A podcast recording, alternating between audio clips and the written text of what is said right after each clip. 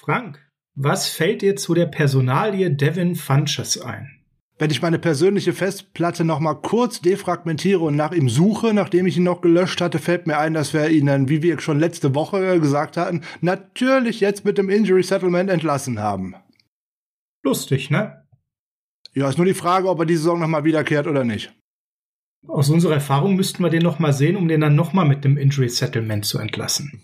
Wäre eine Möglichkeit, ja. Überraschend wäre ja, vielleicht spielt er dann sogar mal ein halbes Spiel oder so. Nein, komm, jetzt übertreib nicht. Wir wollen ja hier nicht optimistisch sein. Ich bin aber eigentlich doch immer optimistisch. Ja, genau. Mehr optimistische Fakten zum Lebenslauf von Devin Funches und seiner zukünftigen Karriere bei den 49ers jetzt in unserem Podcast.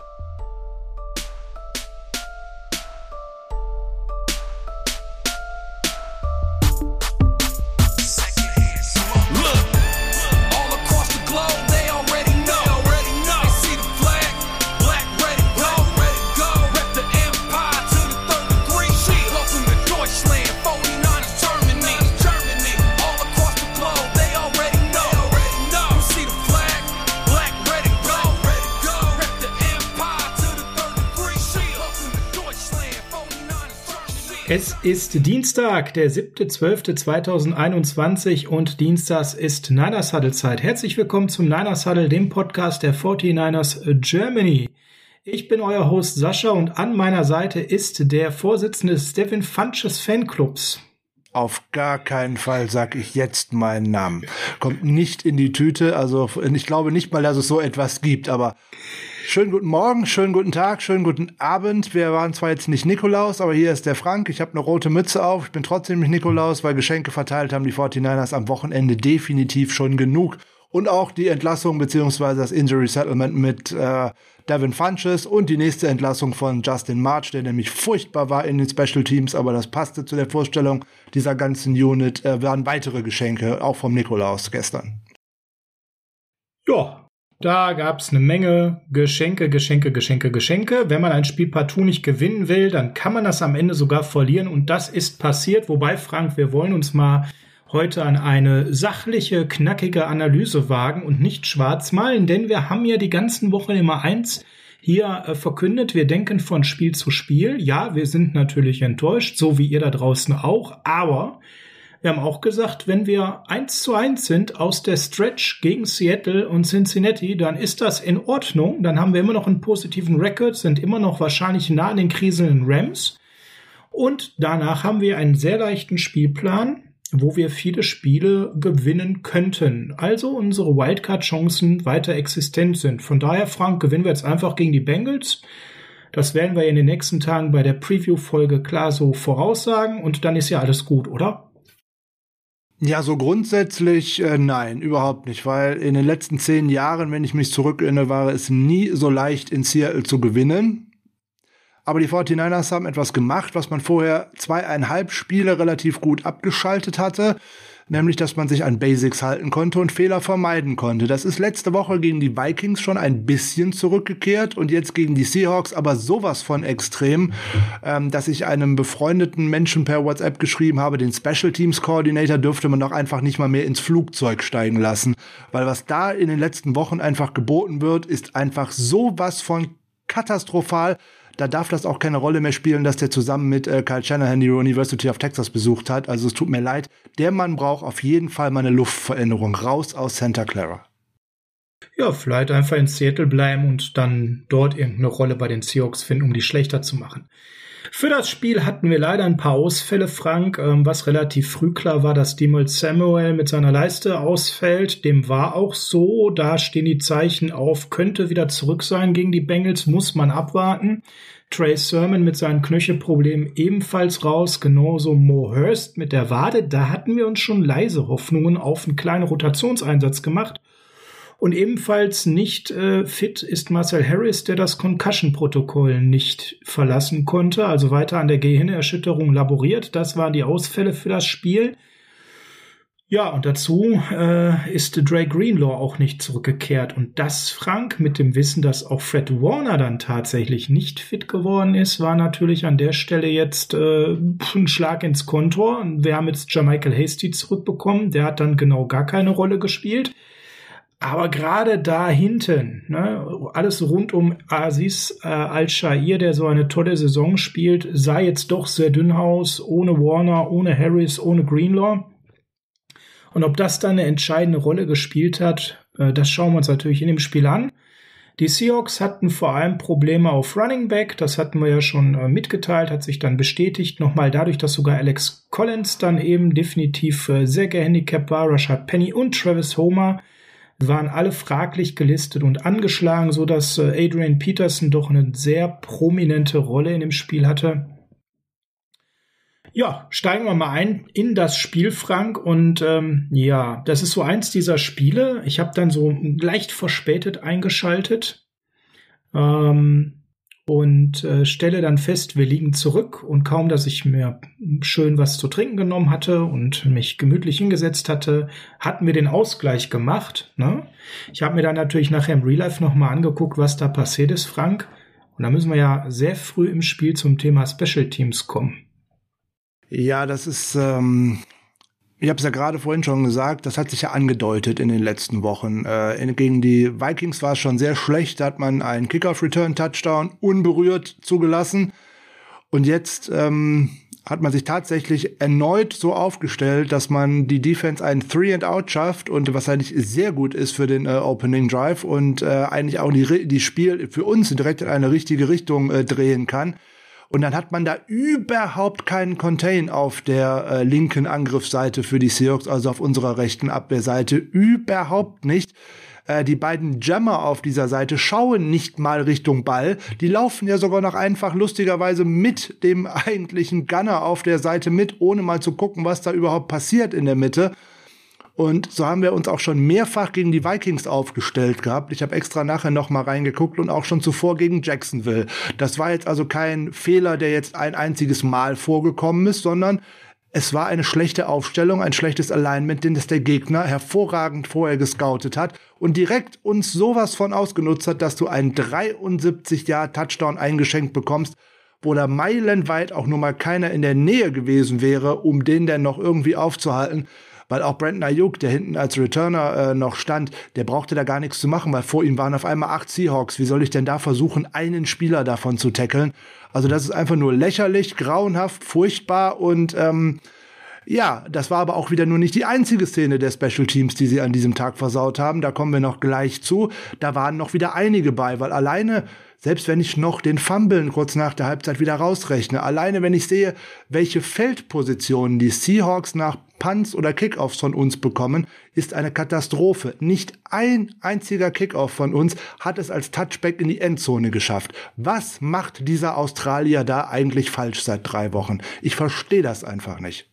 Und das, wo der davor noch teilweise Special Teams Player of the Month war, sehr gelobt wurde, Frank hervorragende Punts gemacht hat, was ist da passiert? Ist dem der Erfolg zu Kopf gestiegen? Hat er plötzlich irgendwie Krämpfe in den Beine? Irgendwas ist doch da krumm.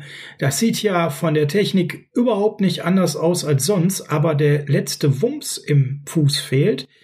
Ist, es ist auch gar nichts bekannt, dass der angeschlagen ist. Nichts hört man. Man kann im Internet nichts dazu lesen. Aber die Dinger sind konsequent 10, 15 Yards zu kurz. Ja, so schlimm würde ich jetzt nicht sagen, aber auf jeden Fall mal 5 Yards sind sie zu kurz, weil wenn sie in die Endzone, weil wenn sie in die Endzone gehen würden, da fehlen so meistens 5 Yards für. Dann überlegt sich der Gegner, ob er das Ganze schon retournieren soll. Aus dem einfachen Grunde, an der 25-Yard-Linie würde er ja sonst anfangen. Wenn sie immer konsequent um die 5-Yard-Linie oder innerhalb der 5-Yard-Linie runterkommen, da wirst du ja gezwungen zu laufen. Und ich habe es am Freitag in der Preview äh, leider schon äh, gesagt, das machen die Seahawks echt gut. Das ist da da machen die wirklich ja. gute Arbeit. Und unsere Arbeit in den letzten Wochen, unserer Special Teams, ist äh, mit einer Schulnote auf einer Skala von eins bis sechs eigentlich schon nicht mehr zu füllen, weil da muss ich eigentlich noch drei, drei, vier Notenstufen anbauen. Da bin ich eigentlich schon bei minus neun oder zehn oder irgendwie sowas. Weil es hat sich tatsächlich angekündigt, wer sich den Spaß mal machen möchte. Schaut mal von den letzten drei Spielen noch vor dem Seahawks-Spiel nur auf Punts und Kickoffs und schaut euch an, wie die äh, Units aufgestellt sind und was dann anschließend passiert. Wir haben da noch echt Glück gehabt, dass es in den Spielen vorher nicht schon eher eingeschlagen hat. Frank, jetzt müssen wir aber noch mal diese Aufstellung, die die Seahawks da gewählt haben, beleuchten. Da steht ja der Running Back, der den Snap ja dann direkt erhält, in einer Position, dass man das ja nicht ausschließen kann, dass das Spiel so gespielt wird. Ist das sonst so unwahrscheinlich, so selten? Oder müsste man, wenn Running Back da so steht, nicht von vornherein jemanden da hinstellen, der den weghaut?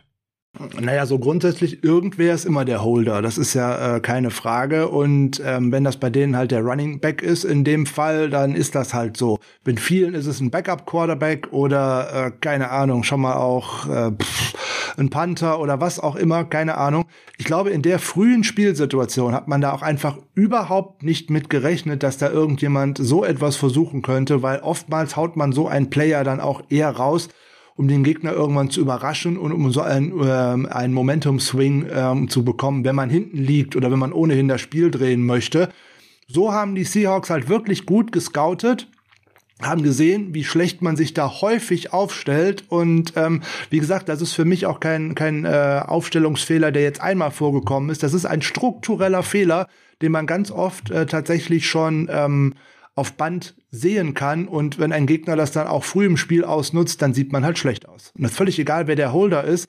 Ähm, da hätte auch ein äh, Quarterback, der hätte selbst der fußlahme Jimmy Garoppolo diesen Touchdown erlaufen können zum Beispiel. Das ist, äh, da war niemand in der Nähe. Wie gesagt, und wenn nicht einmal die Jammer, die ja eigentlich den äh, Kickoff-Return auch ein bisschen einbremsen sollen, damit der eigene Returner mal den Ball äh, an, in Ruhe annehmen kann, nicht einmal da hinschauen in die Mitte, was denn da passiert, Daran kann man sich einfach sicher sein, dass man in keinster Art und Weise darauf vorbereitet gewesen ist, dass so etwas mal passieren könnte. Mhm. Jetzt war das aber nicht der Neckbreaker so früh im Spiel, denn wir sind dann nachher hervorragend zurückgekommen. Die Defense hat ja nicht nur den Three and Out am Anfang geschafft, wir haben ja auch danach gute Plays gemacht und wir sind dann ja auch in Führung gegangen. Und dann passierte etwas, wo man im Internet dann immer liest, die klassische Jimmy Garoppolo Interception. Und äh, in der Woche davor gab es auch schon eine, die so benannt wurde. Die, die haben jetzt doch aber sehr differiert. Wir haben ja die in der Vorwoche analysiert. Hier war es jetzt so, dass Jimmy ein Passfenster auf Trent Sherfield gelesen hat und Bobby Wagner hat sich dann an der Stelle in die Coverage zurückfallen lassen. Naja, ich habe mir das ungefähr 15 Mal angeguckt. Wagner ist mit Trippelschritten nach vorne gegangen. Das waren jetzt keine Riesenschritte, aber hat ganz klar angetäuscht, nach vorne reinzugehen. Hat dann ganz schnell aber auch wieder das Ganze zurückgemacht, während Garoppolo aber eben nicht ihn gesehen hat und das überhaupt nicht mehr wahrgenommen hat. Ich vermute mal nur ganz am Augenrand wahrgenommen, er geht nach vorne. Und dann, so hat Shannon es ja auch gesagt, hätte der Pass ins erste Fenster kommen müssen, ist es nicht. Und dann kommt das zweite Fenster, dass er nicht abwartet und wirft genau auf Wagner, den er da nicht wahrgenommen hat und der den Ball dann ja fangen muss. Und das hast du ja auch schon in der Preview gesagt. Für solche Plays ist er gut. Da hat er auch Hände für sowas zu fangen, weil das Ding ja schon auch mit einer ordentlichen Zip geworfen war. Andere würden die unter Umständen fallen lassen. Wenn ich mal an Herrn Tat denke, Bobby Wagner kann sowas dann eben auch fangen. Und das wäre dann eigentlich der nächste Moment gewesen, wo wir sagen, ja, ne, wenn wir mal so auf den Anfang der Saison schauen, verunsichertes Team, das nach solchen Rückschlägen einbricht. Und selbst hier war es ja nicht der Fall. Wir haben ja wieder zurück ins Spiel gefunden. Die Defense hat uns immer wieder reingeholt in das Spiel, Frank, wenn die Offensive an der Stelle was weggegeben hat. Die Offensive hat in dem Spiel aber konsequent immer wieder was weggegeben. Ist das wieder dieses Execution-Problem, was Shanahan angesprochen hatte in dieser Saison, was er als Kernproblem gesehen hat, dass im Endeffekt in der Offensive wieder zu viele Momente waren, die nicht sauber ausgeführt wurden, wo man sloppy gespielt hat? Oder wie interpretierst du die vielen Fehler in der Offensive? Naja, wenn wir die nur in der Offensive gehabt hätten, dann hätte Seattle deutlich weniger Punkte gemacht. Die hatten wir in der Defensive genauso. Ich habe ja gesagt, wir haben die Basics wieder völlig vernachlässigt.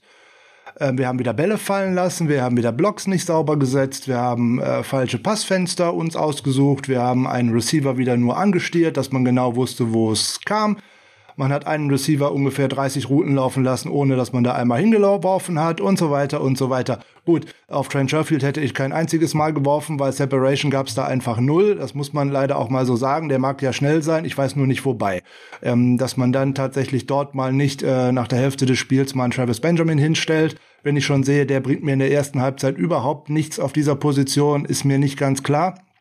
Aber okay, natürlich, man sieht es bei ganz, ganz vielen äh, dieser Plays, dass da immer nur so ein Müh, so ein Ticken gefehlt hat. Schönstes Beispiel ist der Pass, der so schön rausging in der zweiten Halbzeit, war es, glaube ich, auf Kyle Juszczyk. Ja, wenn ja, Juszczyk mal ja. durchläuft, dann fängt er das Ding. Aber da wollte man dann auf einmal wieder so ein Highlight-Catch machen. Und wenn er nur einen Schritt weiterläuft, fängt er das blöde Ding. Es gab keinen Grund, da zu springen. Das finde ich aber ganz wichtig. Das geht nicht auf Jimmy. Da hat Juszczyk ganz klar sich im freien Raum nicht gut bewegt. Wie du schon sagst, einen Schritt, ich glaube, es war nicht mal ein zweiter mehr, und er hätte das Ding locker fangen können und äh, hat sich da definitiv einfach verschätzt oder noch schlimmer, wenn du sagst, er wollte einen Highlight-Catch daraus machen. Ja, so sah es zumindest aus. Wenn ich beide Hände an den Ball bekomme, möchte ich da so einen Highlight-Catch machen. Und wenn ich dann beide Hände an den Ball bekomme, muss ich das Ding auch fangen.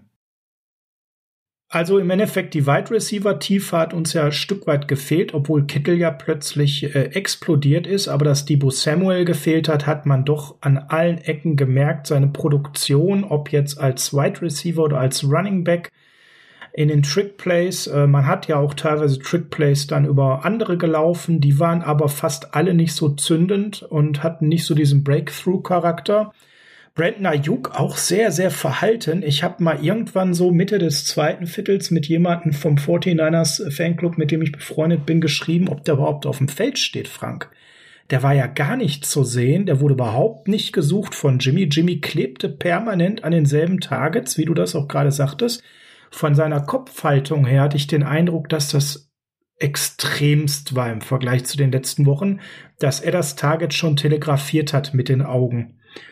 Ähm, du hast es auch gerade schon angedeutet. Woher kommt das, dass ein Quarterback plötzlich wieder so stark seine Vision verändert, nachdem er da vorher deutlich besser unterwegs war, teilweise ja auch mal durch die Reads sauberer gegangen ist, teilweise mit den Augen auch mal die Defense ein bisschen veräppelt hat.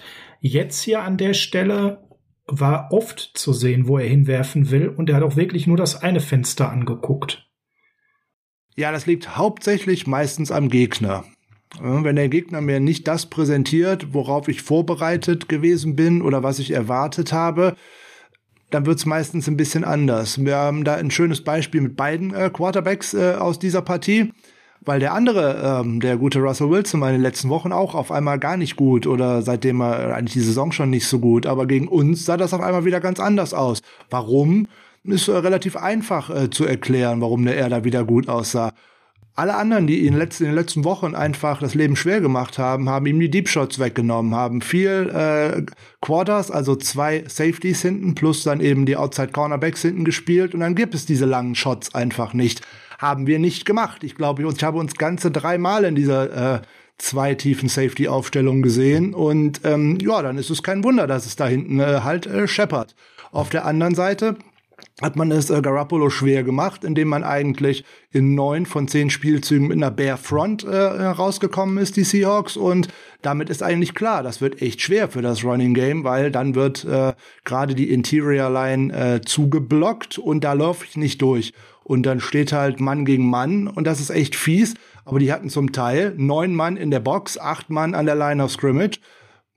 Gut, wenn man das nicht attackiert, ist das ein Problem. So, und wenn man dann immer nur auf George Kittle hofft, den ich dann auch noch als Blocker im Run-Game brauche, ja, das kann auch nicht immer funktionieren. Kittle hat auch einen sehr kostspieligen Job, äh, der da noch leider dabei war bei dieser hervorragenden äh, ansonsten Performance, keine Frage. Aber der tat auch recht weh, weil der einen Drive abgebrochen hat. Und ähm, dann kommen halt ganz viele Dinge beieinander, dass du, ähm, das kennt man vielleicht auch von sich selber, wenn es nicht so läuft, wie es denn eigentlich laufen sollte, werden die äh, Fenster enger und auch die Entscheidungsmöglichkeiten, die man sich selber offen lässt, die werden halt enger. Und dass man dann nicht immer die richtige trifft, das ist das Problem.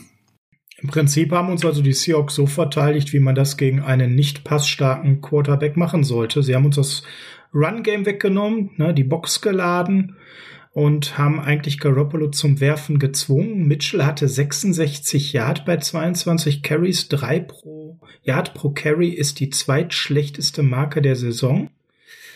Garoppolo hatte im Prinzip mit 299 Yards ja erstmal total gesehen gar keine schlechten Zahlen, 20 von 30 äh, Completions. Okay, hm, könnte ein bisschen besser sein. Aber eben zwei Touchdowns, zwei Interceptions und die waren teuer und kostbar und es Sind wir dann an einem Punkt, dass man sagt, äh, da hast du keine andere Wahl, wenn man dir das Laufspiel so wegnimmt? Oder sind wir an dem Punkt, Frank, da auch nochmal auf Kyle Shannon als Playcaller gucken zu müssen? Mit dem Wissen, hey, man nimmt mir das Laufspiel so stark weg und ich habe einen Quarterback, der dem nicht vom Armtalent oder vom Wurftalent, wie auch immer, 100% gewachsen ist, müsste er dann mehr adjusten? Kann man das dann überhaupt noch? Ja, wo hätte er denn hin adjusten sollen? Äh, mehr das frage ich dich. Das war genau meine Frage. Ich versuche das ja jetzt so als Frage äh, und dann erklärend weiterzugehen. Noch mehr Bälle auf Kittel? Schwierig, äh, finde ich, weil da sind zehn äh, schon äh, eine ordentliche Anzahl. Ähm. Ayuk hatte immer den stärksten äh, Seahawks-Verteidiger gegen sich. Man hat es kaum geschafft, ihn in ein ordentliches Matchup äh, zu bekommen. Ist aber auch klar, wenn alles, was um dich herum als Wide Receiver noch darum läuft, du eigentlich frei stehen lassen kannst, weil man einfach keinen Ball fängt. Da brauche ich gar keine Double Coverage, den kann ich mit einer Parkuhr irgendwo denke, äh, decken. Also das ist nicht so schwierig. Nächstes Problem ist, man hätte eigentlich irgendwie ähm, auch im Backfield ein bisschen äh, wechseln müssen aus meiner Sicht. Aber wir haben es mehrfach gesehen. Äh, Jeff Wilson hat an der Seitenlinie mehr, mehr oder weniger nur gejoggt. Er hatte anscheinend noch mal wieder einen Rückfall, was sein Knie anbelangt. Dem ging es wohl Sonntag nicht so gut. Äh, schlecht. Da fehlt dir der Runner, der durch die Mitte gehen könnte. Den, den du vielleicht da noch hättest bringen können, wäre Trenton Cannon gewesen, auch mal für durch die Mitte. Der war aber schon beim Opening Play raus mit einer äh, üblen Verletzung, was sich jetzt im Nachhinein nur, in Anführungszeichen, nur als äh, Gehirnerschütterung darstellt. Da hätte man ja etwas, ja, Gott sei Dank. etwas viel Schwereres erwarten ne? können äh, mit Abtransport und hast du nicht gesehen, das hat ja auch locker 20, 25 Minuten gedauert, bis die den vom Spielfeld runter hatten. Also das hätte ja viel schlimmer kommen können. Aber dann gehen dir halt die Optionen aus. Ne? Einen Michael Hasty brauche ich nicht durch eine Barefront zu schicken. Dafür ist der zum einen nicht quick genug und zum anderen bringt er auch viel zu wenig Körpermasse mit.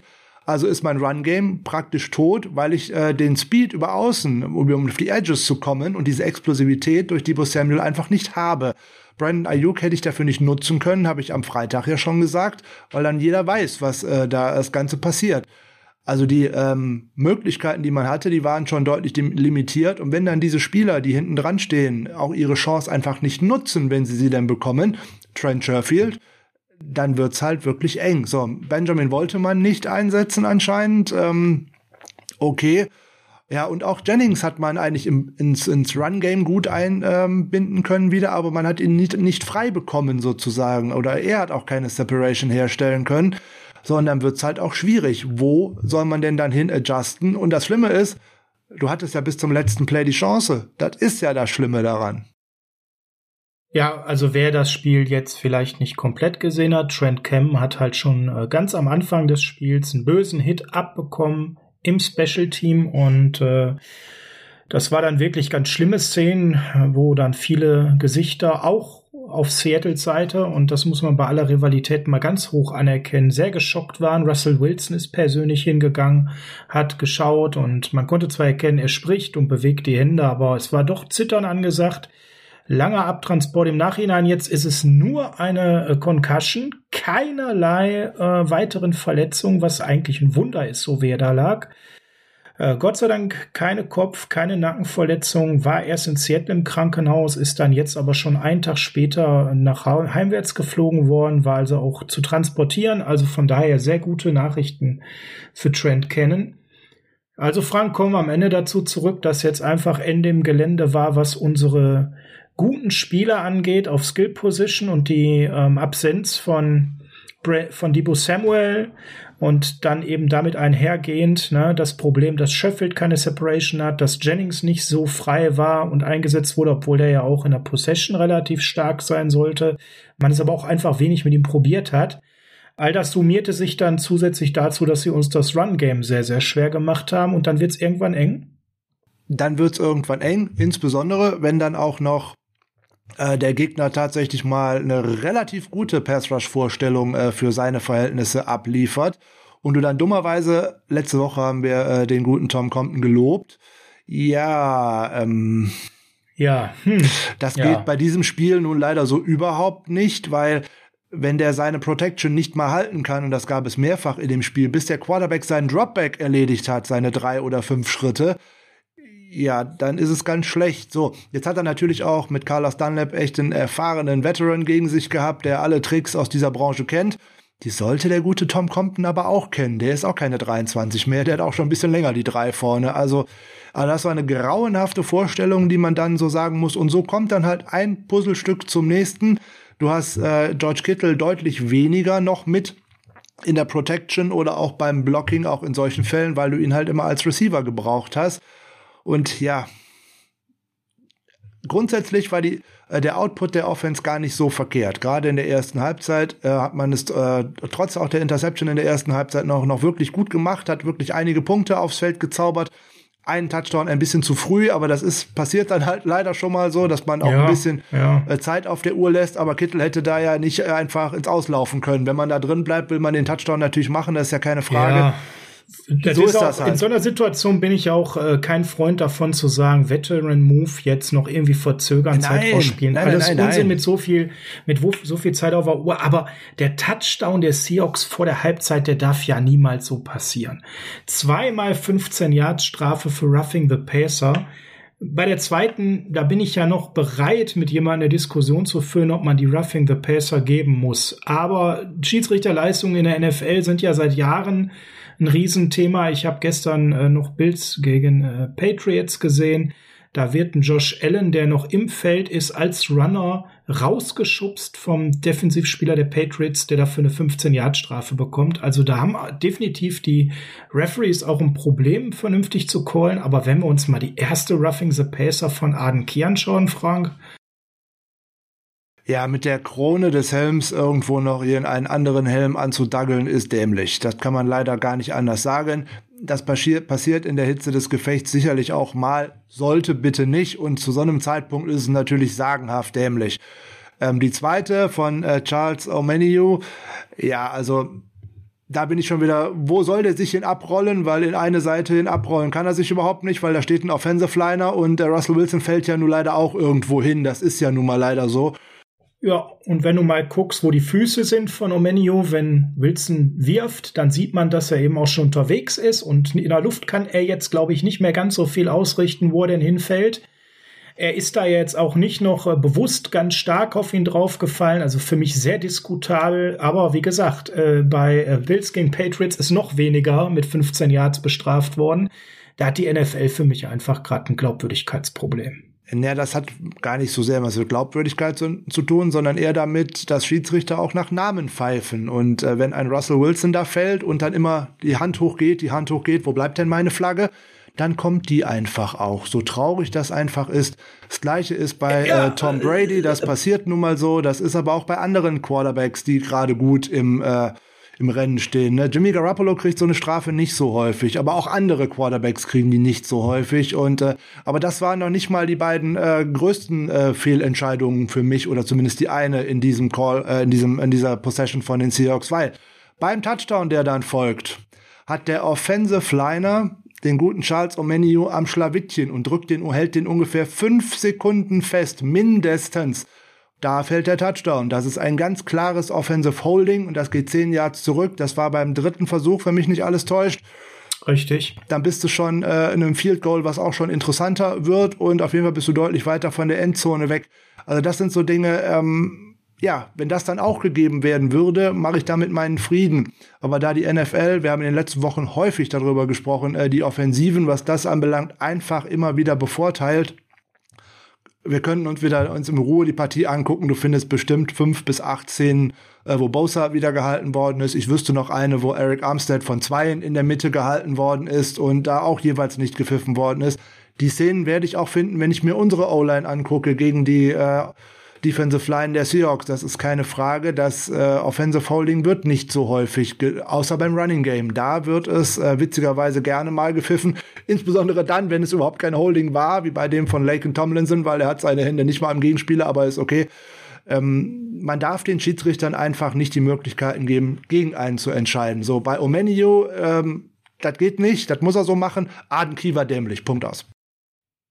Dazu hat Bosa im Interview was gesagt, wie er denn die Leistung der Referees fand, weil ne, man da auch in der Frage schon formulierte, sie sind ja wohl häufiger gehalten worden, ohne dass das gepfiffen wurde. Und dazu hat er nur gesagt, ja, das geht ja schon die ganze Saison so, das ist in einem Spiel mal mehr, mal weniger.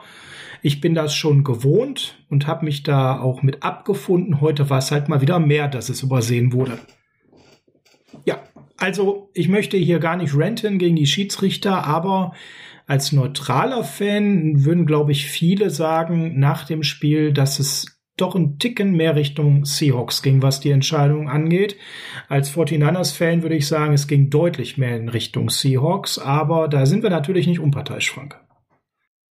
Zweifelsohne will ich da auch gar nicht sein, weil ich bin ja auch Fan. Ich bin jetzt aber bei zwei Szenen mal echt unparteiisch. Und zwei Szenen, die die Unparteiischen übersehen haben, die waren nicht nur flaggenwürdig, sondern die waren dreckig. Die waren richtig furchtbar, die waren richtig ekelhaft. Beim Touchdown tritt der gute DK Metcalf bei seiner Feierei dem auf dem Boden liegenden Jacques Tat auf den Knöchel. Und das wird nicht geahndet und das ist eine Unverschämtheit. Zweites, als äh, man erst ein Fumble noch untersucht hat an dem äh, unserem guten Running Back Elijah Mitchell, hat der gute Herr Brooks dem seinen Ellenbogen von der Seite voll vor den Kopf gehauen, obwohl der Spieler schon unten war. Und selbst wenn er nicht unten gewesen ist, ist das eine Unsportlichkeit und auf jeden Fall gegen einen Spieler, der sich nicht wehren kann. Beide Szenen sind nicht geahndet worden. Beide Szenen würden ihr höchstwahrscheinlich auch wieder kein Geld kosten. Und das ist dreckig. Und äh, das gefällt mir überhaupt nicht. Und das sind aber die Dinge, die ich am Freitag auch schon angesprochen habe. Spiele gegen die Seahawks werden durch solche Dinge entschieden. Das ist nun auch einmal in den letzten Jahren immer so gewesen. Da wird immer hart gespielt und auch gerne mal ein bisschen über das Erlaubte hinaus. Diese harte Gangart, dieses sehr physische Frank hatten wir prognostiziert und so war das auch. Das war ein Abnutzungskampf ab dem ersten Snap. Und da drin sind wir einfach irgendwie nicht gut. Ne? Wir lassen uns da immer wieder ein Stück weit, wenn der Gegner so physisch auftritt, das ist jetzt kein Seahawks-Phänomen alleine, sondern das kann man ja die gesamte Saison beobachten, dann lassen wir uns immer ein Stück weit nicht unbedingt den Schneid abkaufen. Gegen die Seahawks war das für mich aber so. Aber es ist für uns schon schwer, immer dagegen zu halten. Gerade wenn so der eine oder andere Physical Leader fehlt, wie jetzt Warner oder davor mal Kittel, die dann auch vorangehen und da auch physische Botschaften auf dem Feld senden, das ist nicht so unseres unbedingt, ist immer so mein Gefühl.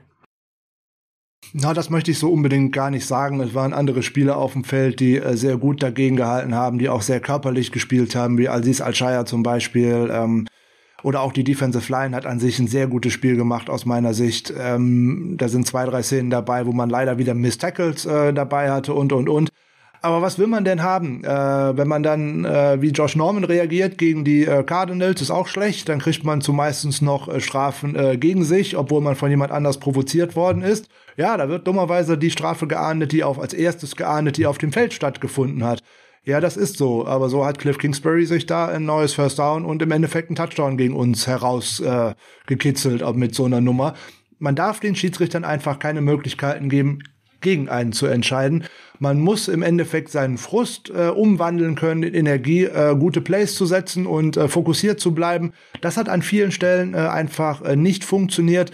Und wenn dann auch noch Ausfälle da hinzukommen, die ich ja auch am Freitag äh, vorhergesagt habe, äh, gesagt, wir werden mit diesen Spielern, die starten, nicht bis zum Schluss ausgehen, da werden Spieler ausfallen aufgrund der harten Spielweise, dann wird's halt irgendwann halt enger. Dann sieht man auch, auf welchen Positionsgruppen man denn tatsächlich äh, eng besetzt ist und wo man auch gar nicht mit ihm großartig die Möglichkeit hat zu wechseln. In der Offensive war noch für mich ein entscheidender Punkt die Third Down Conversion. Da waren wir in den letzten drei Wochen richtig stark und die Seahawks haben es jetzt geschafft, dadurch, dass sie ja unser Running Game so ein bisschen trocken gelegt haben, dass die Third Downs doch bei uns tendenziell länger waren als die drei Wochen zuvor, vielleicht auch vier Wochen zuvor. Und wir sind jetzt Dritter und drei von zehn gewesen bei Third Down Conversions, Frank. Das ist dann am Ende auch zu wenig, ne? Ja gut, bei den äh, Third Downs waren auch die beiden Drops. Ne? Einer von Kittel und äh, einer von Brandon Ayuk boah, bei fünf von zehn wärst du schon deutlich besser gewesen. Und ähm, ja, wenn man, äh, auch da haben wir am Freitag äh, drüber gesprochen, für uns ist der First Down eigentlich fast wichtiger als der Third Down. Wenn ich da nämlich keine Yards mache, dass ich ein kürzeres drittes Down bekomme, weil bei Second Down sind wir einfach nicht gut, dann sieht's halt schlecht aus. Und ähm, durch die Bare Fronts sind wir einfach durch das Laufspiel zu wenig bis gar nichts gekommen. So hast du eigentlich immer Dritter und acht, Dritter und neun, Dritter und sieben oder Dritter und zwölf oder irgendwie sowas gehabt, weil ja dann gerne auch nochmal irgendwie eine Strafe dazu kam. Das ist natürlich auch echt schwierig. Und dann hast du im Endeffekt zwei Optionen, auf die du werfen kannst, auf Kittel und Ayuk. Da bist du für den äh, Gegner natürlich auch schwer, äh, nicht schwer auszurechnen, sondern sehr einfach auszurechnen. Das ist das Problem. Du sagtest schon, Kittel musste ganz viel als Receiver ran. Das war sicherlich ein Stück weit auch der Plan, da jetzt zum einen in dem Bereich wütet, wo die Seahawks potenziell nicht super stark in der Coverage sind. Auf der anderen Seite eben ein wichtiges Target mit Debo weg, wegfiel. Zwölf Targets, 281 Yards, zwei Touchdowns, einer davon im Ballerina-Modus, Frank. Das äh, war schon äh, teilweise unglaublich, was er gezeigt hat, auch wenn das, wie du schon gerade gesagt hast, kein fehlerfreies Spiel war, aber dieser 49 Yard Touchdown, wo er tippelnd an der Seitenlinie sein Gewicht gehalten hat, das war natürlich ein Highlight-Play, das muss man ihm äh, lassen. Dazu hat er doch schon auch einige Double Teams gezogen. Nur die anderen haben halt nichts daraus gemacht. Du hast ja Trent Sherfield gerade schon mal genannt, ähm, der ganz oft keine Separation hingekriegt hat, eins gegen eins. Und Jimmy hat ihn aber auch für mein Empfinden ignoriert, wenn er dann teilweise ein bisschen Separation hatte. Naja, er hat vier Targets bekommen. Eigentlich sind es aus meiner Sicht vier zu viel, äh, weil draus gemacht hat er so gut wie nix. Hm.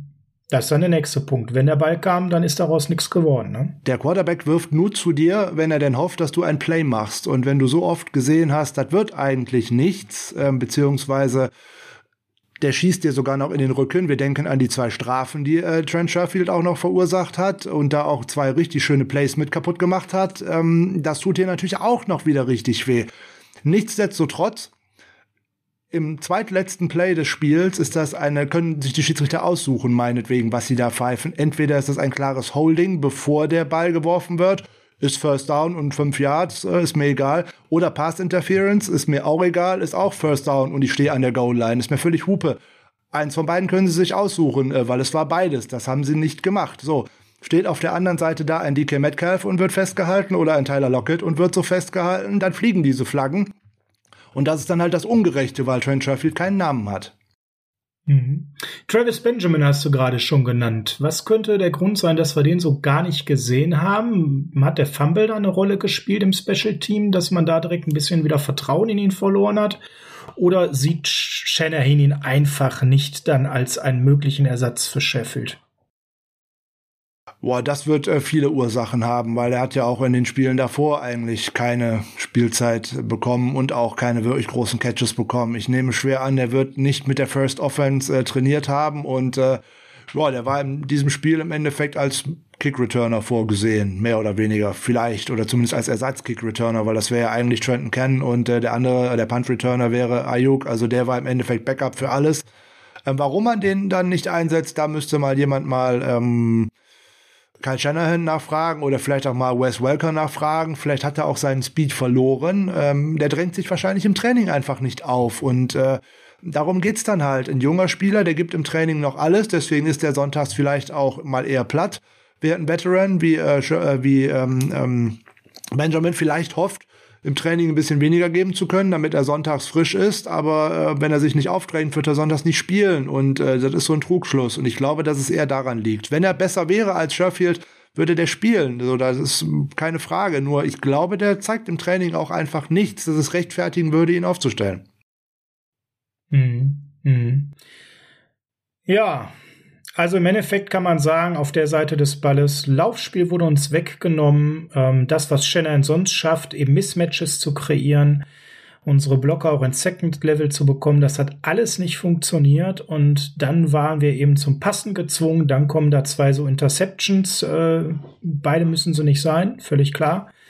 Ähm, da war, glaube ich, auch noch ein Sack dabei, wenn ich mich recht erinnere. Also das musste alles so nicht sein. Trent Williams hat das sehr, sehr schön nachher auch im Interview gesagt ähm, das eben im Endeffekt darum ging von Seattle, das war die Idee der Defense für dieses Spiel, das war der Gameplan, die Line of Scrimmage richtig zu bevölkern, die Box zuzustellen, die Linebackers wirklich sehr, sehr schnell rüberzubringen.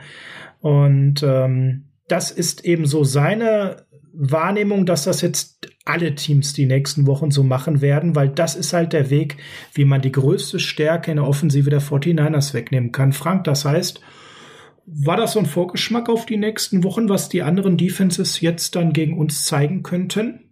Naja gut, auf der anderen Seite, man darf jetzt diese Bedeutung, die ich ja am Freitag auch schon herausgestellt habe, von so einem Derby jetzt nicht äh, ganz außer Acht lassen. Natürlich, auch andere haben das ja schon versucht mit Barefronts und dergleichen, haben wir in der Vorwoche von den äh, Vikings auch schon gesehen.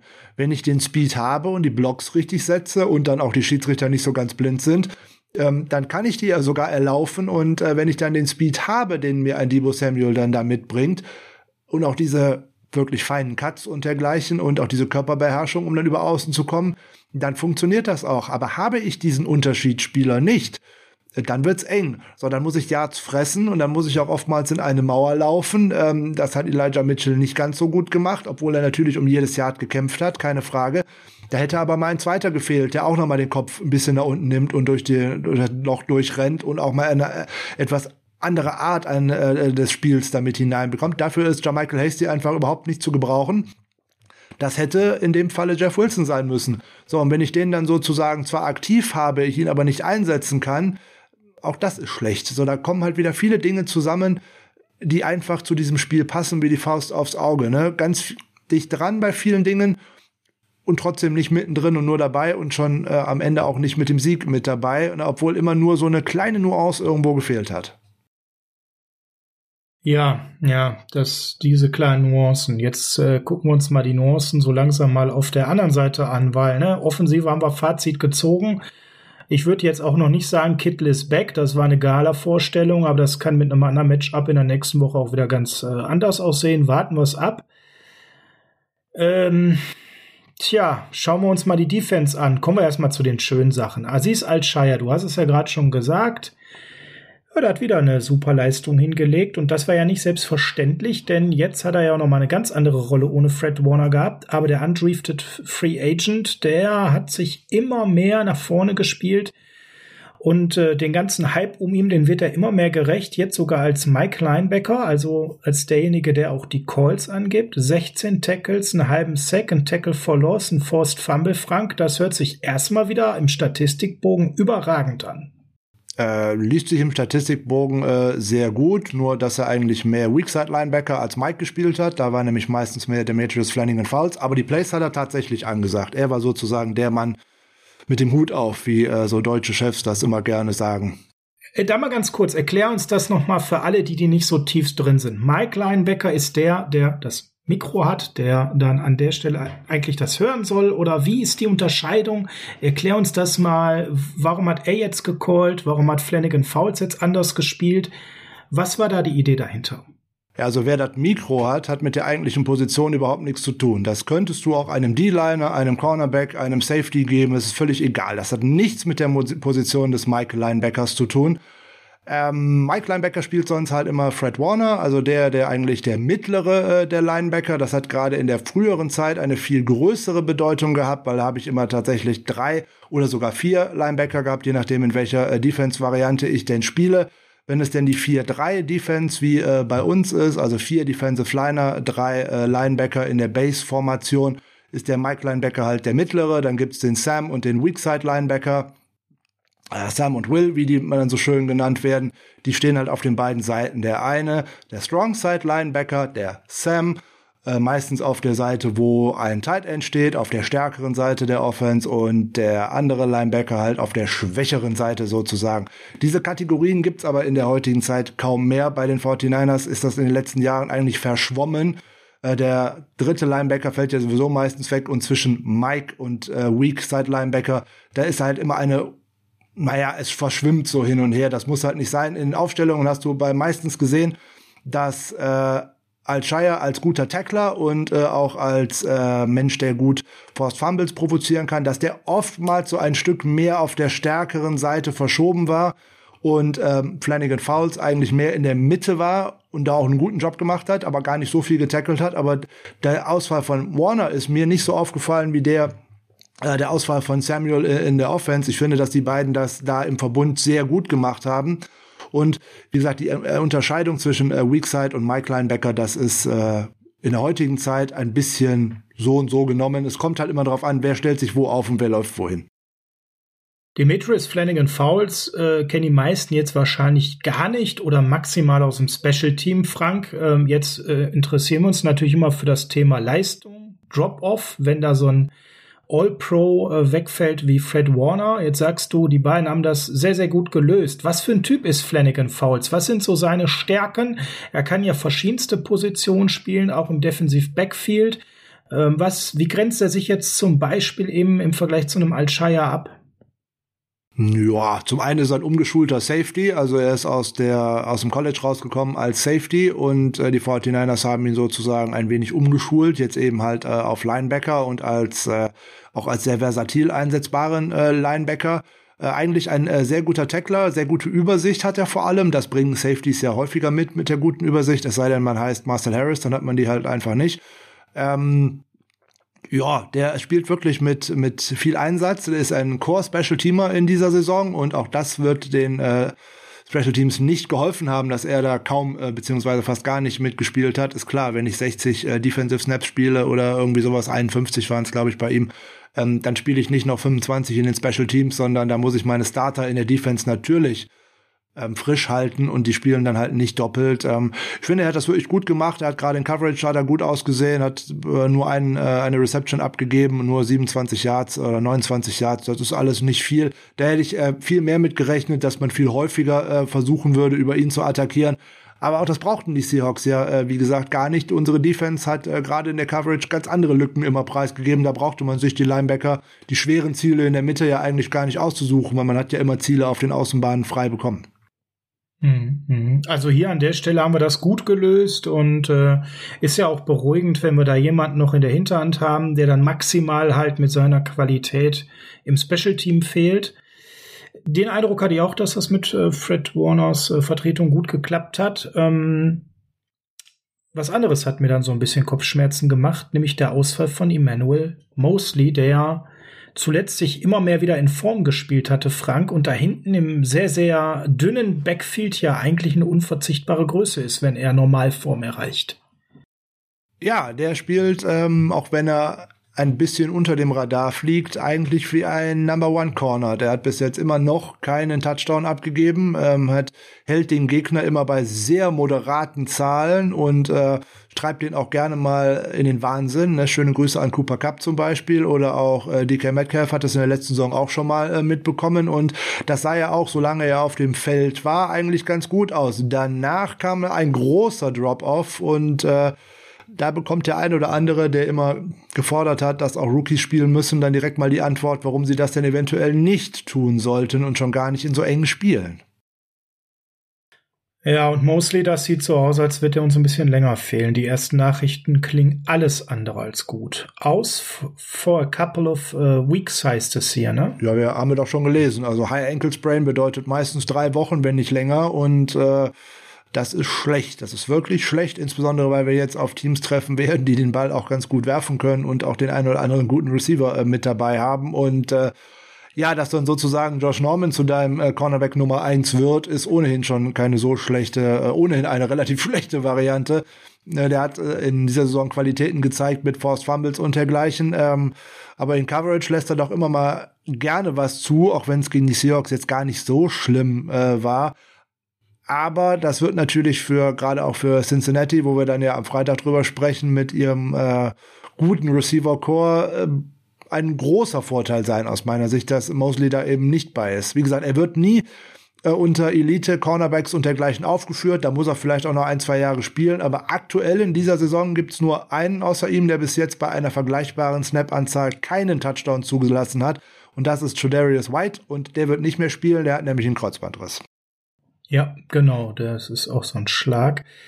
Ja, und der Drop-Off hast du ja gerade schon gesagt, der ist extrem, wenn anstatt Mosley dann Josh Norman deine Nummer eins ist und anstatt Norman als zwei, wofür er ja meistens noch gut ist, dann ein Demo äh, spielt. Äh, also der kam rein und das war einfach nur furchtbar. Mist Tackle, dann den Touchdown, dann nochmal für 33 Yards von DK Metcalf geschlagen, dann eine Pass Interference. Also das, das wo ist der denn hin? Der hat doch am Anfang der Saison einen ordentlichen Job gemacht und wurde ja auch schon ziemlich in den Himmel gehypt. Da haben wir ja eher noch auf die Bremse getreten. Wo ist das denn alles hin? Naja, du kommst als Rookie mit großen Erwartungen in so ein Camp, dann läuft das Camp für dich auch gut, du machst da äh, zwei, drei schöne Szenen, die werden auf Video gebannt, die gehen auf Twitter durch und dann gehst du erstmal in so eine Saison auf so einer Höhenfälle. Und dann kommt das erste Spiel, wo es nicht so läuft, ja, dann geht es noch und dann äh, findest du dich auf einmal auf der Bank wieder. Dann kommt noch was Privates dazu und schon bist du völlig aus der Bahn geworfen. Natürlich fehlt dir dann auch Spielzeit auf der einen Seite, auf der anderen Seite ist deine Leistung aber auch nicht mehr da. Das sieht man nicht nur bei ihm, sieht man auch bei anderen. Ne? Asante Samuel zum Beispiel bei den Chargers ist hervorragend in die Saison gestartet, hat da in den ersten vier Wochen, ich glaube, fünf Interceptions gefangen und seitdem wird er geroastet in der Coverage. Das passiert einfach. Ne? Dann werden die äh, Jungs sind dann auf zwei, drei Spielen auf Band oder auf Tape, wie man äh, so schön sagt, und dann sieht man, wo die halt ihre äh, Schwierigkeiten haben. Logisch, sind ja Rookies. Ja, das guckt sich ein guter Offensive Coordinator an und sagt, prima, wenn der reinkommt, spiele ich nur noch äh, auf die Außenschulter des Cornerbacks, äh, des äh, Wide Receivers, weil der das einfach nicht verteidigen kann. Hat man gemacht, haben wir gesehen, dreimal zum Erfolg, bumm aus, Touchdown. Strafe, mhm. Miss Tackle. Ja. Ja, ist äh, ganz schön hart der Boden, auf den er gefallen ist, der Boden der Tatsachen. Das ist dann tats tatsächlich so. Der hat in äh, seinen 18 Coverage Snaps ein 158,3er Passer Rating ange äh, abgegeben. Für diejenigen, die nicht wissen, was bedeutet. Es ist ein perfektes Passer Rating, was er dort abgegeben hat. Besser geht's nicht. Ne? Und das sind die zwei Botschaften für die nächsten Wochen. Wir wollen da keine Spaßbremsen sein, aber realistisch betrachtet werden alle nochmal auf die Seahawks geguckt haben, wie sie uns das Laufspiel weggenommen haben das heißt nicht, dass das in den nächsten Wochen alle Teams so hervorragend spielen wie die Seahawks.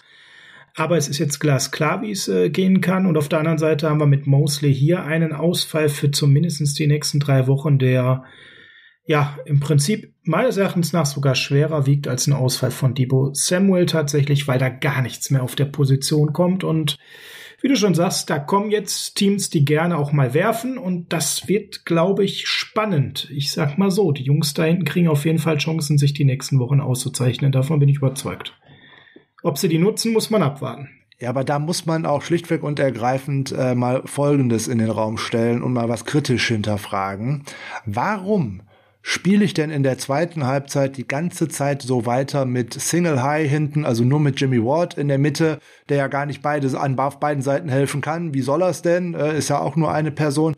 Warum spiele ich denn dann nicht tatsächlich mal Cover 4 oder eben äh, Quarters, wie die Amerikaner sagen? Zwei tiefe Safeties, zwei Cornerbacks, die dann tatsächlich auch relativ tief stehen, einen ihren Mann aber noch im Hinter, äh, noch einen Mann hinter sich haben, sodass die auch wissen, hey, da ist eine Absicherung, weil durch die Mitte ging ja bei den Seahawks fast nichts. Es ging ja alles nur über außen. Warum spiele ich denn die ganze Zeit weiter mit 1 zu 1 Outside-Matchups und nur einem Single High Safety? Und warum versuche ich denn dann weiterhin zu blitzen, obwohl das überhaupt nichts gebracht hat, auch in der ersten Halbzeit schon nichts gebracht hat? Weil wenn wir Druck auf den Quarterback ausgeübt haben, war es der Foreman Rush. Das war nicht einmal mit einem Blitz. Also mhm. da müsste, gerade wenn ich dann meinen Number One Corner verliere, da muss ein Defensive Coordinator doch drauf reagieren und muss sein Personal äh, oder sein Spiel, was er spielen möchte, daran anpassen, was er für ein Personal auf dem Feld hat. Sonst biete ich doch immer viel an. Man kann gerne in das Tape gegen die Green Bay Packers reingucken. Die haben die ganze Zeit hinten mit zwei tiefen Safeties gespielt. Die haben die ganzen äh, tiefen Shots weggenommen und dann kommt diese Offensive der Seahawks aber auch nicht von den Füße. Wir haben es doch gesehen, das Running Game war ja praktisch nicht existent. Ja, jetzt werden mir alle sagen, die haben 140 Yards gegen uns erlaufen. Ja, aber 75 davon waren dieser verdammte Punt, äh, dieser verdammte Punt-Touchdown da, dieses, dieses Ding beim Force Down. Wenn das Fake-Ding, ja. Genau, Nimm ich, das mal weg. Genau, dann, dann bleibt irgendwie 70 Yards hängen und da ist nix. Und das ist nix. So, dann stehen die genauso mit einem schlechten Run-Game da wie wir und die konnten den Ball ja auch nicht bewegen. Ne? Auch Adrian Nein. Peterson, der ja zwar jetzt schön seinen 126. Touchdown äh, gemacht hat. Ja, gut, von der Goal-Line aus ist das nicht so schwer, aber ansonsten ist der nicht wirklich oder nicht, aber das ne, hätte da auch Alex Collins stehen können oder so. Das wäre jetzt keine, keine Bereicherung oder irgendwas gewesen. Aber man hat einfach die Seiten geöffnet und da konnte man eben über Lockhead oder Metcalf oder auch mal über Freddie Swain, den man da auch in diese äh, Regionen geschickt hat. Das Play hast du da immer gemacht.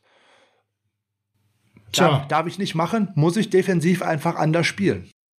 Also nachdem wir jetzt in der Offensive Shannon ein bisschen in Schutz genommen haben, weil irgendwann die Chancen für Adjustments hier ausgehen, hier an Demeco Ryans klar adressiert, da hätte er mehr reagieren müssen. Frank, jetzt haben wir im äh, letzten Spiel Bosa mit der schlechtesten Leistung seit langem gesehen. Und diesmal war aber die Line wieder deutlich stärker. Armstead auch endlich mal positiv in Erscheinung getreten mit einem Sack. Wilson hatte viel Druck hat einen sehr guten Eindruck gemacht. Wie hast du den Bosa gesehen und wer war für dich da noch maßgeblich, dass das häufig sehr, sehr gut gelaufen ist gegen die Seattle O-Line? Also grundsätzlich hat die äh, Defensive Line einen äh, ganz guten äh, Job gemacht. Man hat insbesondere Contain gehalten, man hat äh, am Run Game wenig zugelassen. Man hat Russell Wilson nicht großartig laufen lassen. Das sind alles so Dinge, gehört für mich zu Basic und das haben die wirklich sehr gut gemacht. Was sie hier und da leider nicht gut gemacht haben, ist der ein oder andere Miss-Tackle. Das trifft insbesondere auf, auch auf Armstead und Bosa zu. Die verzeichnen nämlich beide zwei und die taten auch jeweils zweimal weh. Ähm, ansonsten im Pass Rush waren die beide gut, sechs und fünf äh, Total Pressures ähm, mit ein bisschen mehr Hilfe der Schiedsrichter. Wenn man da das eine oder andere noch mal gepfiffen hätte, wären da sogar noch mehr rausgesprungen. Ne, ins, mhm. Insbesondere kommt man, man kommt äh, auf 24 Total Pressures. Äh, die Seahawks kamen gerade mal auf 11. Also, aber sie haben es in entscheidenden Plays halt dann auch äh, hier und da gemacht. Äh, DJ Jones muss man definitiv äh, loben. Der hat ein sehr gutes Spiel gemacht.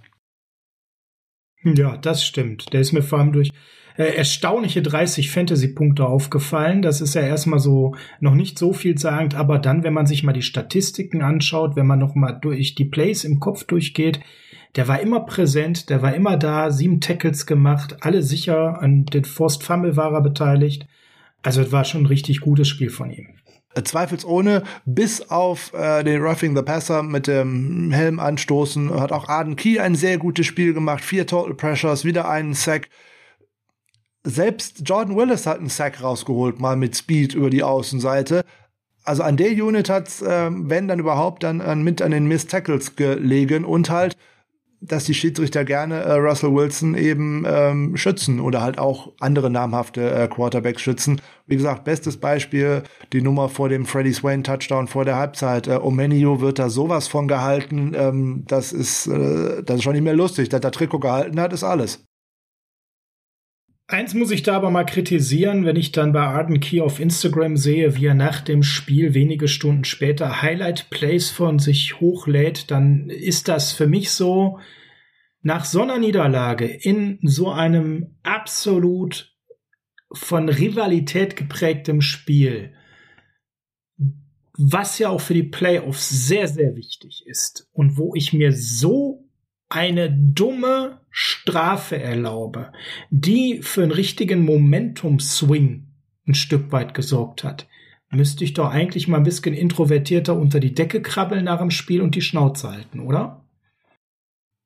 Ja, so grundsätzlich äh, kennst du meine Meinung ja zu diesen ganzen Instagram, TikTok und irgendwas Geschichten. Ähm, ich würde jetzt für Arden Key mal äh, so ein bisschen den Advocatus Diaboli spielen und würde sagen, ja, für den geht's ja auch ein bisschen was. Der möchte nächstes Jahr auch einen Job in dieser Liga haben. Der hat einen Einjahresvertrag und dass man dann seine Highlights postet, kann ich hier und da nachvollziehen. Ähm, die Aktion, da wird er sich selber drüber ärgern, keine Frage. Und auch über die Niederlage wird er sich ärgern, weil am potenziellen Erfolg der 49ers hängt natürlich auch sein Vertrag für die nächste Saison. Nicht jetzt zwangsweise bei den 49ers, sondern auch irgendwo anders.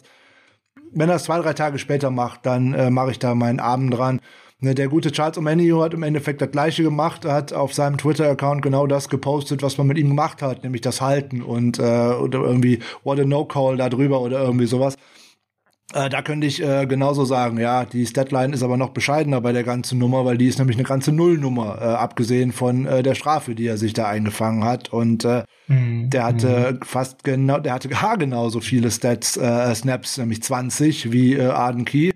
Der, der eine hat ein paar Tackles und vier Total Pressures und der andere hat dann nichts stehen, außer einer Strafe. Das sind dann so, naja, aber so ist halt die heutige Zeit. Jeder versucht sich selber möglichst in die beste Position zu bringen und wenn ich es unter dem Aspekt sehen möchte, dass der um einen Vertrag für die nächste Saison kämpft, dann ist das nicht verwerflich, seine Highlights zu posten. Wie gesagt, ich hätte mal ein, zwei Tage damit gewartet. Das auf jeden Fall. Mir ist es direkt sauer aufgestoßen, weil man macht das so Ne, man macht dann am nächsten Tag nach so einer Niederlage, man hat da montags auch jetzt nicht ganz so viel äh, geschlafen, ne, arbeitet den ganzen Tag mit so einer Niederlage, ne? Losing Monday ist ja generell nicht schön, wenn man da nur fünf Stunden geschlafen hat, weil man sich das tief nachts live angeschaut hat, noch weniger. Und dann macht man in seiner, ich glaube, Mittagspause, die sehr spät war bei mir am Montag, äh, nach 15 Uhr mache ich das da auf und lese das. Äh, da kriegst, da kriegst, da da kriegst du wirklich Hass. Ne? Das ist vom Timing einfach total unglücklich und finde ich persönlich auch wenig äh, reflektiert. Das mal dazu. Jetzt müssen wir Frank noch mal ein bisschen über äh, die Special Teams renten, weil ich glaube, in der Defensive haben wir jetzt auch abgefrühstückt. Ähm, wa was machen wir denn da jetzt? Da muss ja irgendwas mal passieren. Wir könnten noch mal kurz über K1 Williams sprechen, finde ich. Weil den, okay. den habe ich ja noch am äh, Freitag noch so ein bisschen kritisiert, dass man noch kein wirklich gutes Spiel äh, von ihm gesehen hat in dieser Saison. Doch, jetzt haben wir eins. Das, wie ich fand, war es ein äh, sehr gutes Spiel von ihm, hat sogar im Pass Rush zwei äh, zwei Hurries verbuchen können. Er hat kaum was zugelassen. Er hat gerade mal 25 Yards abgegeben. Also das ist für einen Slot-Cornerback, der es da eigentlich immer mit Tyler Lockett äh, zu tun hatte, eine gute Nummer. Ein bisschen Glück gehabt, weil er die Interception so zu sich in seine Hände gekickt bekam. Aber Glück muss man da auch mal haben, das ist keine Frage. Noch schlauer gewesen, er wäre in der Endzone aufs Knie gegangen, dann wären wir nämlich äh, an der 25-Yard-Linie gestartet mit dem Touchback und nicht äh, an der 2-Yard-Linie. Aber okay, ja. das sind dann äh, so Dinge, ähm, wo, was macht man dann so, was macht man nicht, okay. Ähm, aber grundsätzlich scheint er mir endlich auf dem richtigen äh, Wege zu sein und äh, den werden wir in den kommenden Wochen definitiv brauchen. Ja, definitiv, ja. Ja. Und jetzt schauen wir mal auf Special Team, weil ähm, wir haben drei Units, die alle ein gewisses Potenzial haben. Wenn Debo zurückkehrt, dann äh, öffnet sich da direkt wieder das Playbook in der Offensive. Wir drücken uns mal die Daumen. Es ist jetzt Day to Day. Wir können euch da sicherlich in der Preview äh, am Ende der Woche schon Ticken mehr sagen, ohne Garantie, dass er spielt, aber das wäre halt nicht unwichtig. Fred Warner wird zurückkommen, das hat man schon gesagt. Und jetzt gucken wir mal auf Special Team, Frank. Was müsste man machen, außer dass dieser Australier jetzt mal wieder so fünf bis zehn Yards weiterkickt? im Special Team, damit wir endlich wieder eine bessere Field Position haben. Was wären für dich die ultimativen zwei, drei Dinge, die man abstellen oder beziehungsweise ändern müsste.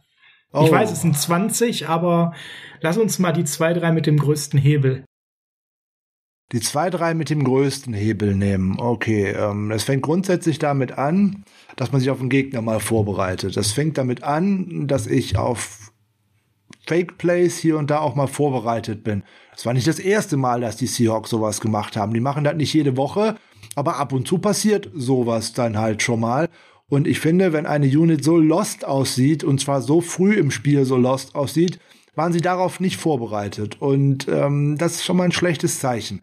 Also das heißt für mich, erstes, wie bei allem anderen, es hört sich mal langweilig an, das werden unsere Hörer wahrscheinlich auch inzwischen sehen, wenn ich immer nur noch Basics, Basics, Basics sage.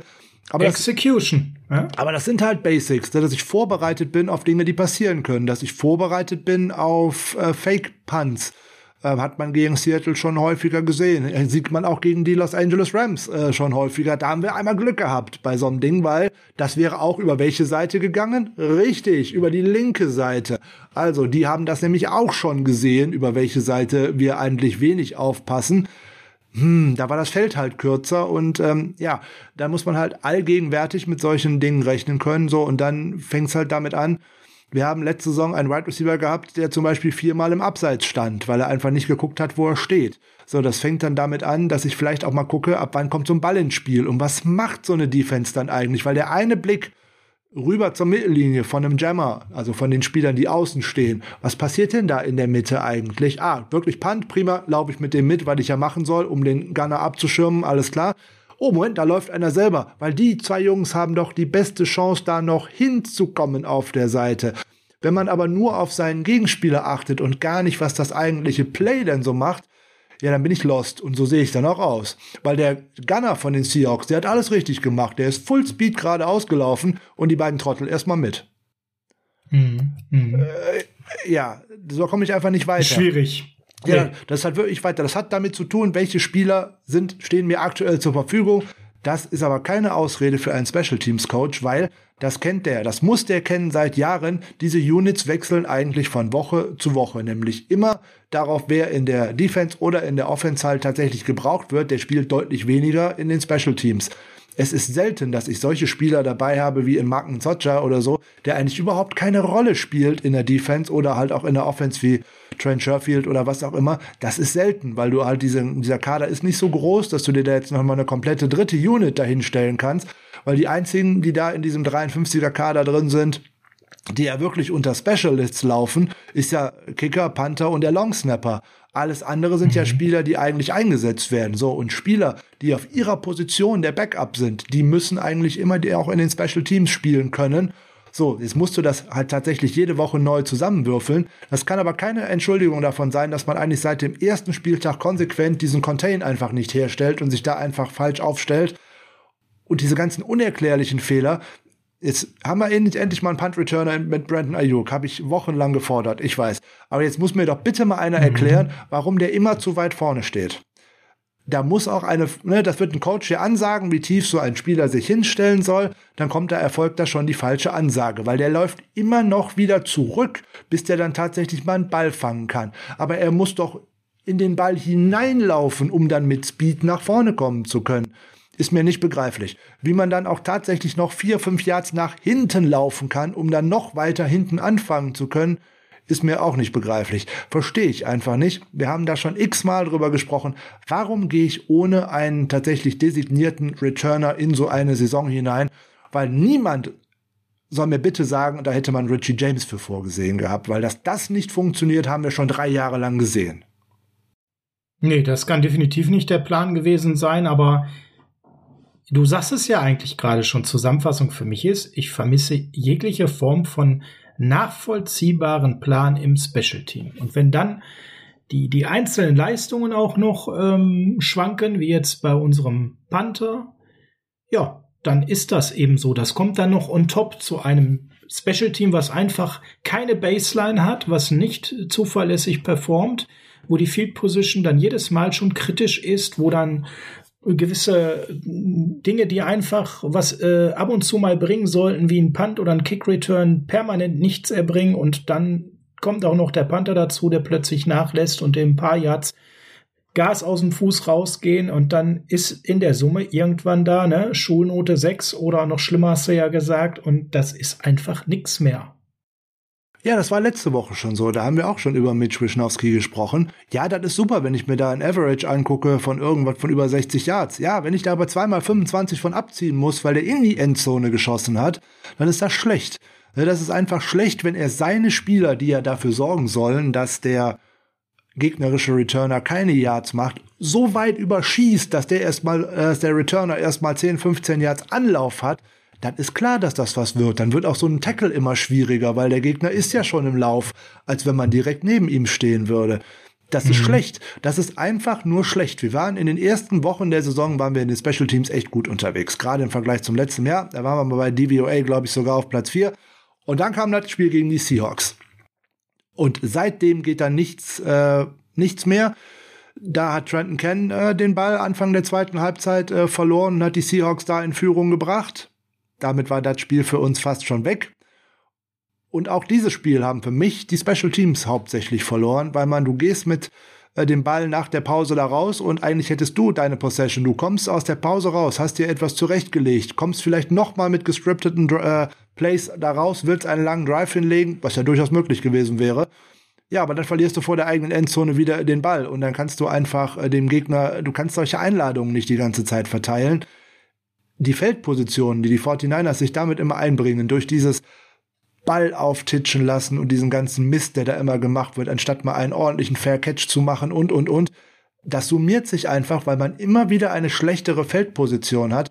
Jetzt hat man in der vergangenen Offseason ja sogar schon zwei Assistant Coaches in diesem Team ausgetauscht. Es scheint aber nicht zu reichen. Nein. Irgendwie war es noch nicht der Weisheit letzter Schluss und äh, ja, Seattle Hinspiel, ich bin da bei dir. Ähm, ich glaube, es wiegt halt, wie gesagt, sehr schwer, dass wir da einige Aufrücker hatten. Du hast Flanagan Fouls jetzt mal als Beispiel in diesem Spiel gehabt, ähm, der dann einfach fehlt als erfahrener Special Teamer. Ich glaube, jetzt ist das einfach so gerupft und der Coach ist offensichtlich nicht in der Lage, aus dem vorhandenen Material eine Einheit zu formen da müssen wir, glaube ich, einfach auch mit leben, dass das die nächsten Wochen nicht die beste ähm, Einheit wird und dass wir mit Offense und Defense die Spiele gewinnen werden müssen. Das äh, ist vollkommen okay. Ein Special Team soll mir dieses Spiel auch gar nicht gewinnen, aber es soll mir das Spiel bitte auch nicht verlieren. Ich will eine solide Leistung, die irgendwo im Mittelfeld der NFL rumschwimmt, meinetwegen um Platz 15 herum, weil dann bin ich nicht gut, ich bin nicht schlecht, ich bin Durchschnitt damit kann ich leben, aber ich verliere nicht diese Spiele und die Häufigkeit, in der wir da große Plays abgeben. Denken wir letzte Saison mal an ein gewisses Spiel in New Orleans, was man nie im Leben verlieren darf, wenn man da nicht dreimal in den Special Teams einen Ball verliert. Das geht einfach nicht so. Wenn man jetzt auf die äh, Einsatzzeiten in den Special Teams schaut, Da lasse ich bei einem gelten, dass der da nicht hingehört. Das ist nämlich Justin March, der ja auch schon wieder entlassen worden ist. Der hat da 21 Snaps gespielt und war auch schlecht.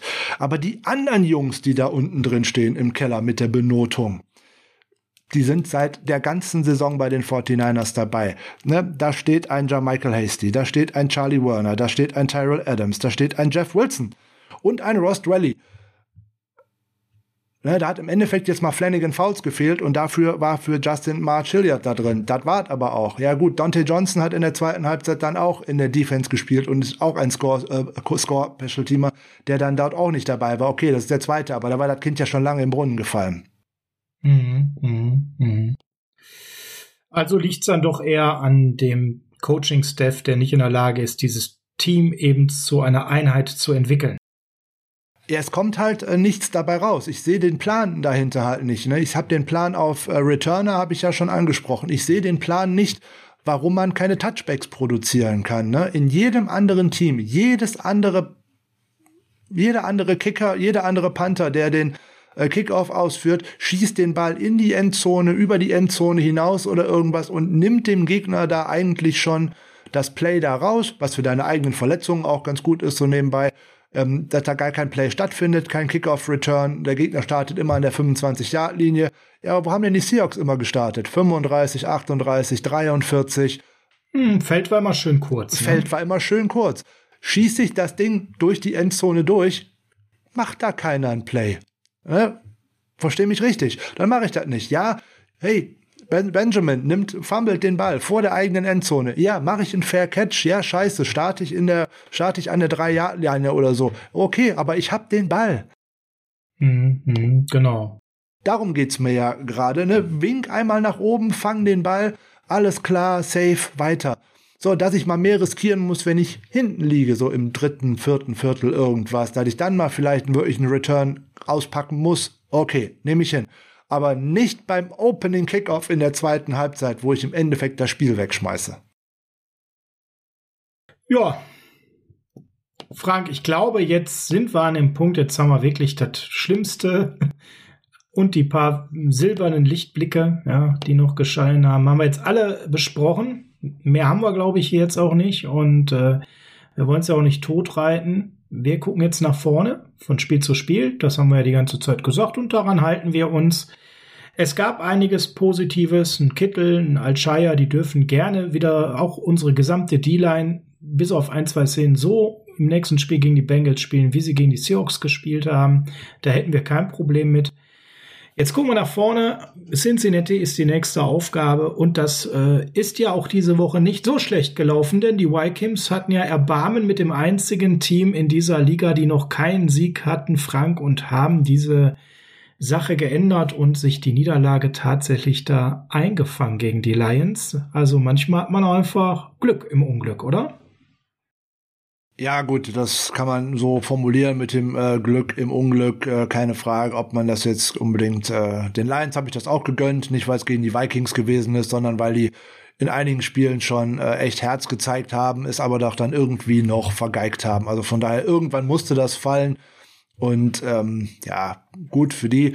Aber da sind noch andere Teams dahinter. Das sind nicht nur die Vikings, äh, da ist noch hier das Washington Football Team, was sich auch wieder zu irgendeinem Sieg ja, durchgerungen hat und die sind ein Gegner. Man darf Philadelphia nicht außer Acht lassen. Aber da bleibe ich wieder dabei. Das ist genau schon der Kardinalfehler, den man jetzt auch in den letzten ein, zwei Wochen schon gemacht hat.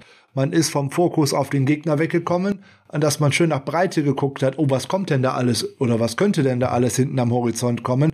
Jetzt in den letzten äh, zwei Wochen mehrfach gelesen, hey, wenn wir dann auf Platz fünf sind oder was auch immer, Platz sechs, hey, da spielen wir gegen die Buccaneers und so weiter. Ich sag, da will ich doch überhaupt nicht drüber nachdenken. Denkt über den kommenden Gegner nach, denkt über die Cincinnati Bengals nach und nicht, was danach alles kommen kann. Ja, weil vor zwei Wochen hätte keiner von uns gedacht, dass die Seahawks äh, gegen uns äh, 30 Punkte machen, weil die Offense da einfach so schlecht aussah. Und ich habe ja gesagt, ja, denkt da nicht dran, in zwei Wochen sieht das Ganze anders aus. So ist es dann auch leider. Ne, es lag ein bisschen an den Seahawks, ein bisschen an uns. Schaut auf, wir müssen auf uns selber schauen und nicht auf die anderen. Nicht immer gucken, oh, wir verlieren noch ein Spiel, oh, die anderen haben auch verloren, wir bleiben da im Rennen. Mit einem Sieg wären wir deutlich im Rennen gewesen. Ja, jetzt müssen wir richtig bangen, das ist überhaupt keine Frage. Der Sieg nimmt dir nämlich einiges an Fahrt aus der ganzen Nummer, die Niederlage bringt dir einiges an Fahrt aus der ganzen Nummer raus. äh, dass man dann jetzt äh, in der Division schon vier Spiele verloren hat und einzig die Rams geschlagen hat, witzigerweise. Ähm, auch das ist schlecht. Ja, man muss eigentlich zumindest eins zu eins spielen gegen den Gegner. So, jetzt haben wir selber eine sehr starke Division. Aber beide Spiele gegen die Seahawks musste man nicht verlieren, keine Frage. Und äh, es ist halt super ärgerlich. Super ärgerlich und äh, ja, es ist ja jetzt auch nicht so, auch wenn uns das immer liegt, dass wir sagen, ja, die Rams schlagen beim Rückspiel auf jeden Fall. Ja, das sind alles Spiele, die muss man erstmal noch spielen und äh, auch gelesen, deswegen sage ich das nur so. Ne? Also wir müssen, glaube ich, gerade alle mal so ein bisschen den Ball flach halten und ja, wenn man mal schaut, wer da so mit uns ungefähr einen Rekord hat, ne, so Vikings, Washington Football Team und wie sie alle heißen, Saints sind da ja auch noch nah dran. Ähm, ich glaube, das sind dann eben auch die Teams, wo wir ungefähr auch vom Leistungsvermögen leider stehen. So realistisch müssen wir sein. Wir haben sicherlich äh, die Möglichkeit, dass unsere Ausreißer nach oben höher sind als bei manch anderem Team. Dafür haben wir aber auch manchmal so richtig desolate Vorstellungen. Das ja, war's. Keine Frage. Mehr habe ich auf meinem Zettel nicht zum Seahawks-Spiel, Frank. Alles andere würde jetzt nur unnötig negativ werden. Wir gucken jetzt äh, nach vorne. Bengals. Äh, wird ein super Spiel werden, bin ich davon äh, überzeugt. Die haben jetzt auch was zu beweisen nach der doch ziemlich vernichtenden Niederlage, die sie gegen die Chargers kassiert haben. Da war ja zur Halbzeit Spiel quasi gelaufen. Äh, freuen wir uns drauf, aufs nächste Wochenende, aufs nächste Spiel und äh, gegen ein Team, was ganz anders spielt. Das wird sehr interessant werden.